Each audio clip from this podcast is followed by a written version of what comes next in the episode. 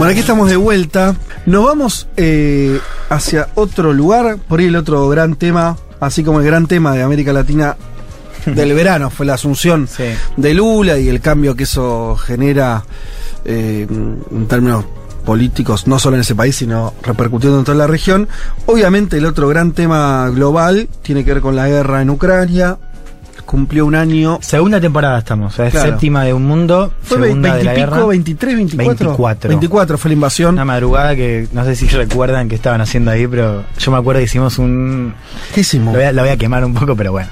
Hicimos un vivo en el Instagram de Cenital Live con Ah. Ignacio Jutín. Está bien, él igual no- nadie tenía por qué saber qué iba a pasar, pero una de las claves que habíamos conversado era que no había por ahora evidencia de que iba a pasar. Eso fue un miércoles a la noche. Le fue muy bien al vivo, mucha interacción. Me voy a dormir, yo estaba en Chile. Me duermo, dormía bien, se ve en ese momento, pues a las 9 de la mañana me despierto y había comenzado la, la invasión, llamada perdida Iván, todo, y, y- y seguían compartiendo la charla en Instagram. Por favor, no, pues como que ya quedó viejo en no. horas. No solo viejo, claro, ya quedó errado. Errado y viejo, claro, sí que está, está durmiendo.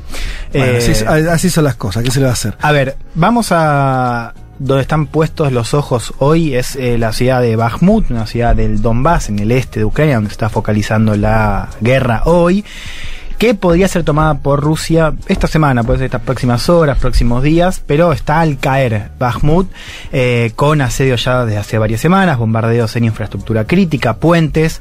Ucrania dice que todavía no perdió el control, ¿no? pero en los últimos días cambió un poco el tono. Apareció Zelensky dijo que la situación estaba muy difícil. Antes decía que eh, estaba todavía. ¿Y esa ciudad por qué es eh, relevante? Es que ahí está el tema. No es tan relevante en términos estratégicos. Es una ciudad de 70.000 habitantes. No son esas ciudades que conectan puntos críticos, ¿no? Como vimos, por ejemplo, no sé, en el sur, eh, la conexión entre Crimea y el, Sí. el Donbass. Eso no está acá.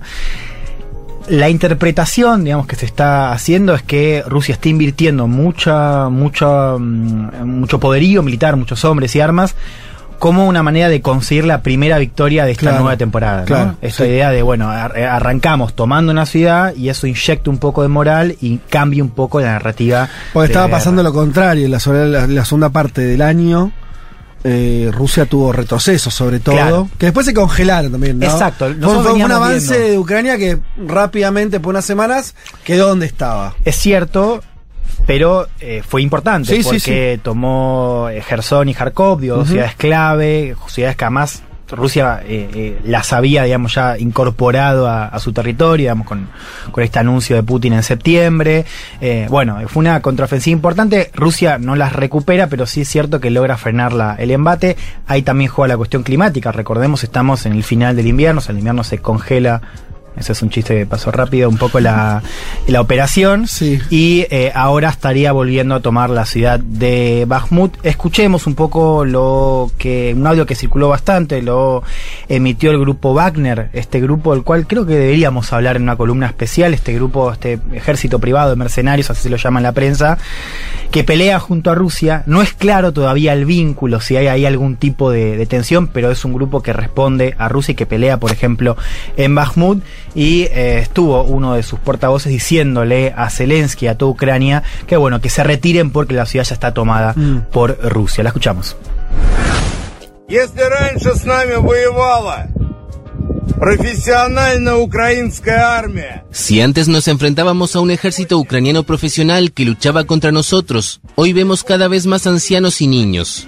Están luchando, pero su vida en Bakhmut es corta, un día o dos. Deles la oportunidad de abandonar la ciudad, está prácticamente rodeada. Bueno, ahí esto hay cierta coincidencia de que Rusia efectivamente la tiene rodeada. Yo creo que la pregunta ahora es cómo se retira Ucrania, ¿no? O sea, cómo se da esa retirada y si Ucrania mantiene todavía un foco para dejar que Rusia siga eh, concentrando hombres y armas en esa ciudad, ¿no? Como esta idea de desgastar a Rusia eh, al menos unas, unos días más, acá el tiempo juega bastante. Si Rusia consigue Bakhmut, el próximo foco podría ser Kramatorsk, es una ciudad más grande, vayan también haciéndose la idea del nombre porque es Ni- posible ninguna que- de, de pronunciación simple. no, hay peores bastante- igual. Bakhmut Parece una ciudad de otro lugar, Sí. ¿viste? Bakhmut. Eh, Kramatorsk, ahí siento que es un poco más, Más rusa. Más rusa. Eh, una ciudad más grande, también en la región del Donetsk. Y acá está la, la clave.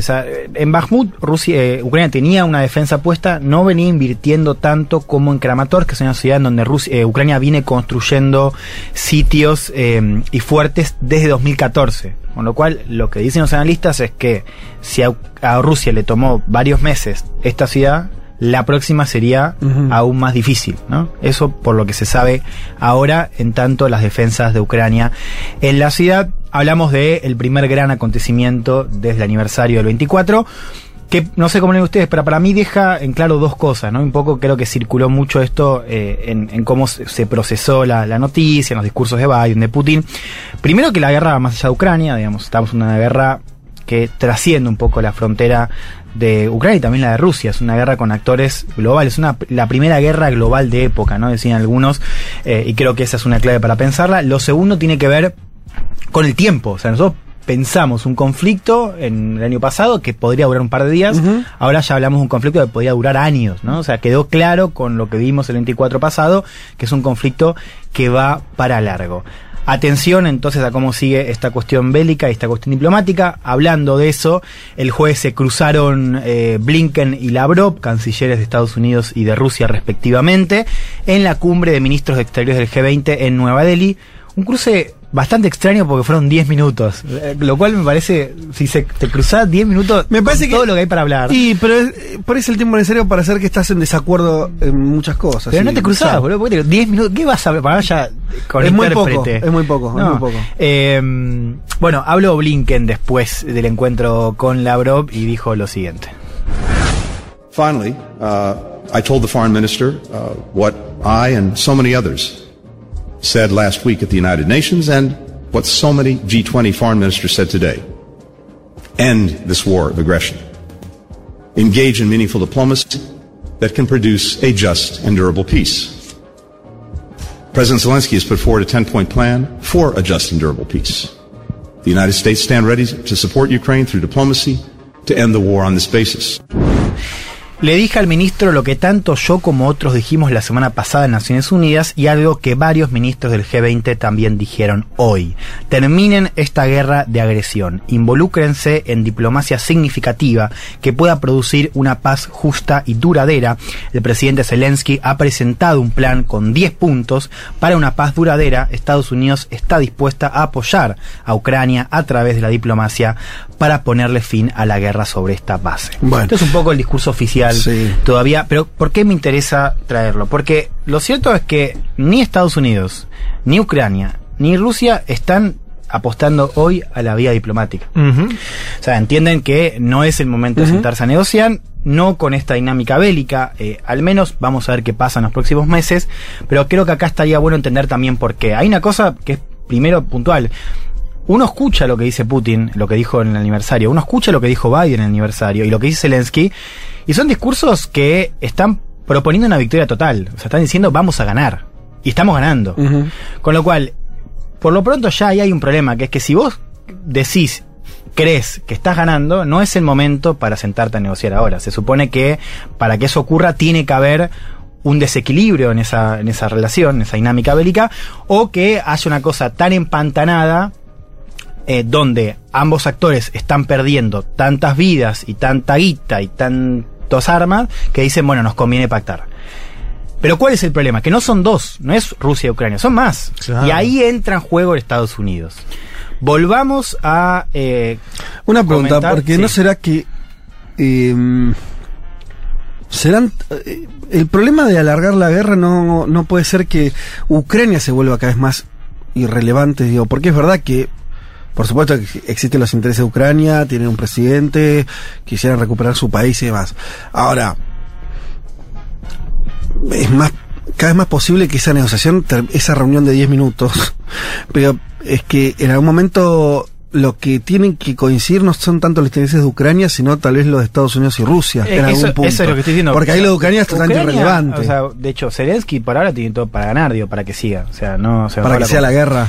Claro, digo, a, a- Ucrania con esta dinámica, a Zelensky más que Ucrania, digo, pensemos Sí. hoy en liderazgos, ¿no? Sí. Eh, hoy Zelensky, por lo que vimos en este primer año, claro, el, el juego está en conseguir más armas y que esto siga. Sobre todo porque además la dinámica bélica no le está siendo desfavorable. Mm. Vamos a ver qué pasa de acá a un año. En la aceptación popular, meses. No, yo- eso para empezar. Pero Mira, hay, hay una cosa, una, eh, no sé si lo leíste, en el New York Times el- hace un par de días, esas crónicas eh, largas, viste, tres periodistas y, demás en el terreno, en Ucrania, y era muy, era muy gracioso, porque la, operación eh, en términos propagandísticos era demasiado evidente, que era la nota arrancada diciendo, eh, estaba hablando, viste, como hacen ellos, que van, no sé, van un pelotón y entonces conviven con el pelotón unos días, yo qué sé, ucraniano por supuesto, y al toque, segundo párrafo es, era algo así, era lo- lo- los militares ucranianos están haciendo magia con helicópteros rusos de hace 40 años.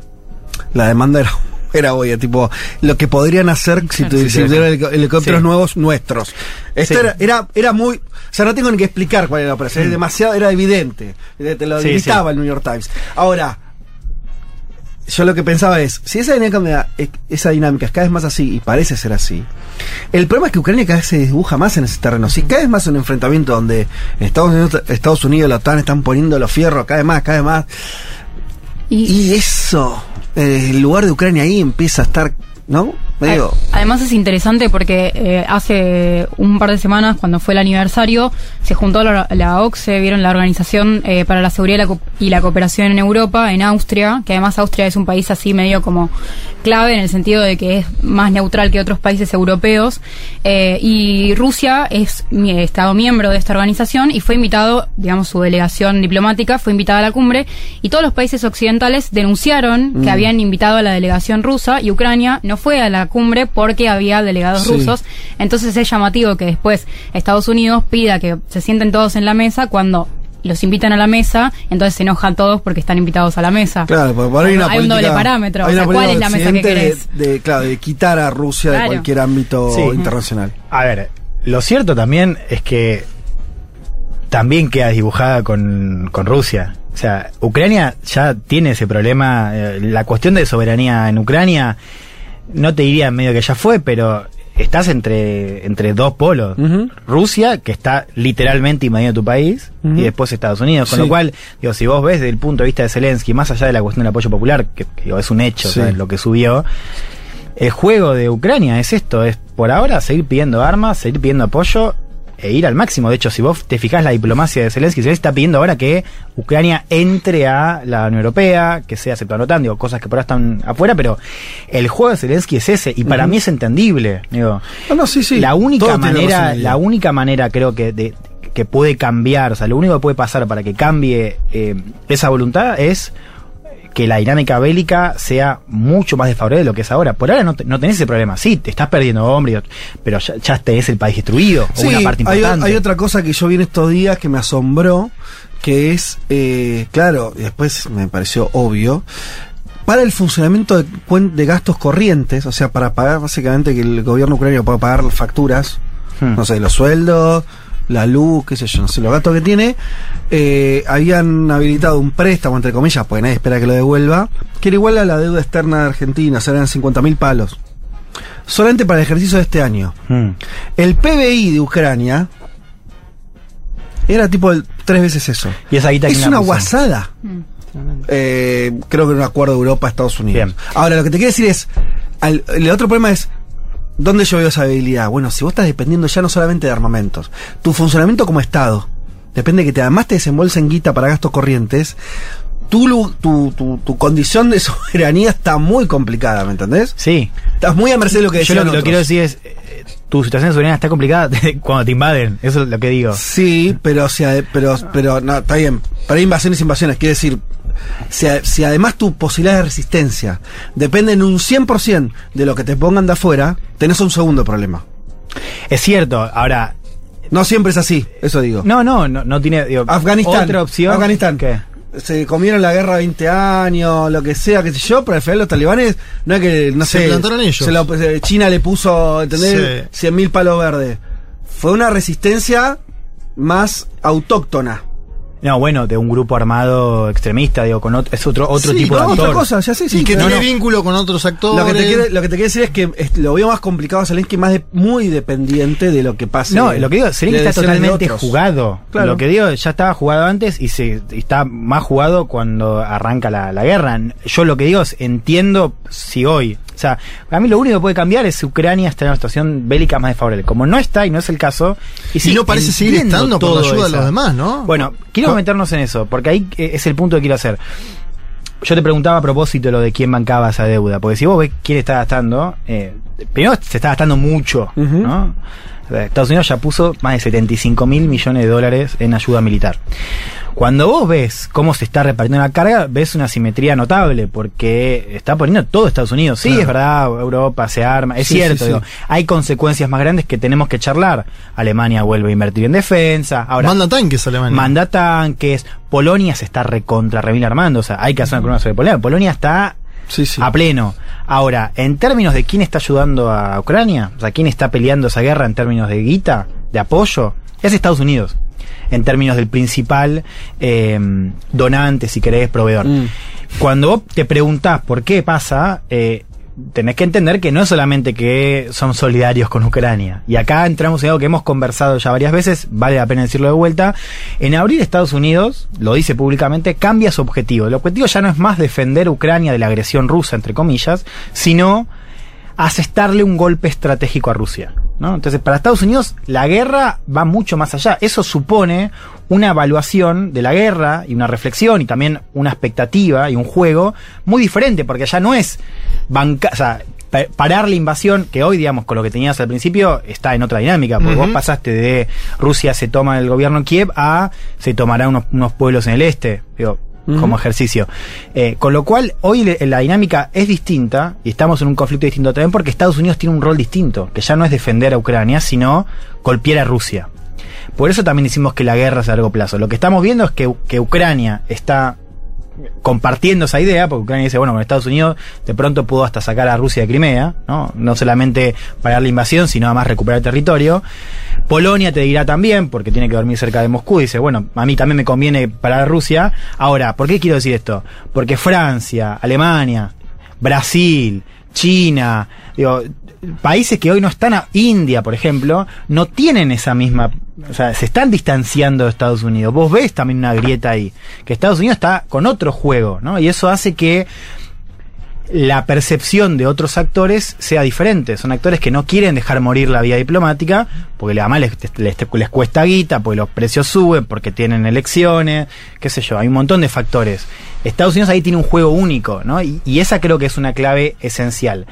¿Te puedo preguntar de China algo? Porque se especuló mucho. Acuérdense que cuando todo el mundo decía no van a invadir, Biden decía van a invadir, ¿no? Entonces Biden se cuelga esa medalla y dice siempre yo les dije, yo les avisé mientras el mundo. Mientras Erital Y- hacía un video diciendo que. Y ahora no, no, pero todos, todos decíamos también. Bueno, y, y ahora dice Biden, las últimas semanas, que China va a poner armas Mm. en eh, que le va a dar arma- armas a Putin. Dice, yo les avisé aquello y ahora les estoy diciendo, China va a poner armas. ¿Hay algo de eso chequeado o no chequeado? Lo último yo que analicé de China era que había presentado 12 puntos para la paz, que parecía bastante, bastante sano, 12 Sí, puntos para la paz, diciendo, sí. saquen Sí, las sanciones. Todos firmaríamos eso. Bueno, y que Sí, Estados Unidos dijo no. también. No Sí, se mete en los puntos clave, pero sí, efectivamente. Estados Unidos habla, habla de continuidad territorial para Ucrania. Digo, no es que. No, no, es cierto, no, no es solamente. No, no es prorruso, digo, no es- no la violencia. No, no. Porque ahora Lula viaja allá, decir China, ¿qué, qué papel está hoy? ¿Qué puede, ¿Qué puede aportar en esta salida? Bueno, To- Todos quieren seguir, China quiere Sí. que En, un minuto y medio, pues se termina el programa. Eh, no, a ver, yo creo que, que tenés que mirar sobre todo la cuestión de los drones militares, porque si Ajá. efectivamente se cumple lo que dice Estados Unidos, ahí ya tenés otro rol. Porque sí. China hasta ahora, junto con India, han ayudado a que Rusia transite mejor el paquete de sanciones, básicamente con el tema energético, ¿no? Sí. Les compra lo que Europa dejó de comprar. Con lo cual, ese es el argumento que usa Estados Unidos para decir este plan no vale nada, porque están, están ayudando a Rusia. Y Ucrania dice muchas gracias, no, no es tan crítico, pero medio que también dice, Mm. bueno, lo vamos a Sí. lo vamos a pensar y vemos. La clave ahí es la cuestión de si se mete o no. Por ahora no hay, no hay información de que China esté eh, mandando drones militares. Si lo hace, sería un cambio en la dinámica. Habría que seguirlo. Habría que ver qué pasa si em, efectivamente. Porque ahí ya tendríamos los tres grandotes Sí. jugando, ¿no? Si Estados Unidos dirige a Ucrania. Déjame cerrar con, con dos preguntas que para mí son clave para ordenar un poco lo que vamos a charlar este año. Eh, lo primero es quién tiene la ventaja a mediano y largo plazo. Decíamos la guerra va a largo plazo, mm, un año más seguro. Eh, hay consenso de que, por relativo consenso, de que por el tamaño del ejército, es decir, tiene más hombres para, para poder pelear. Y por posibles fisuras que puedan aparecer en el bloque occidental, porque digamos, esto, la unidad que tenés hoy, no está claro que la tengas eh, Sí. un año después. Rusia, por lo pronto, tendría una ventaja con el tiempo. Ahora, esa ventaja, por lo que vimos este año y por lo que tenemos ahora, por lo que podemos especular, por supuesto, se puede cambiar, no es una ventaja que le permitiría tener una victoria rotunda. Cuando digo victoria rotunda, ya no es tomar Kiev, me refiero Sí. a tomar la- eh, el Donbass La por zona, completo. la zona ¿no? que- sí. Esa creo que es una clave para pensar a futuro. Mm. Lo segundo, que es una pregunta que para mí es aún más interesante, es ¿qué es el éxito? Parece una Facundo Manes, ¿viste? ¿qué es el éxito? No, pero ¿qué es el éxito para los principales actores en juego? ¿Qué es ganar? ¿No?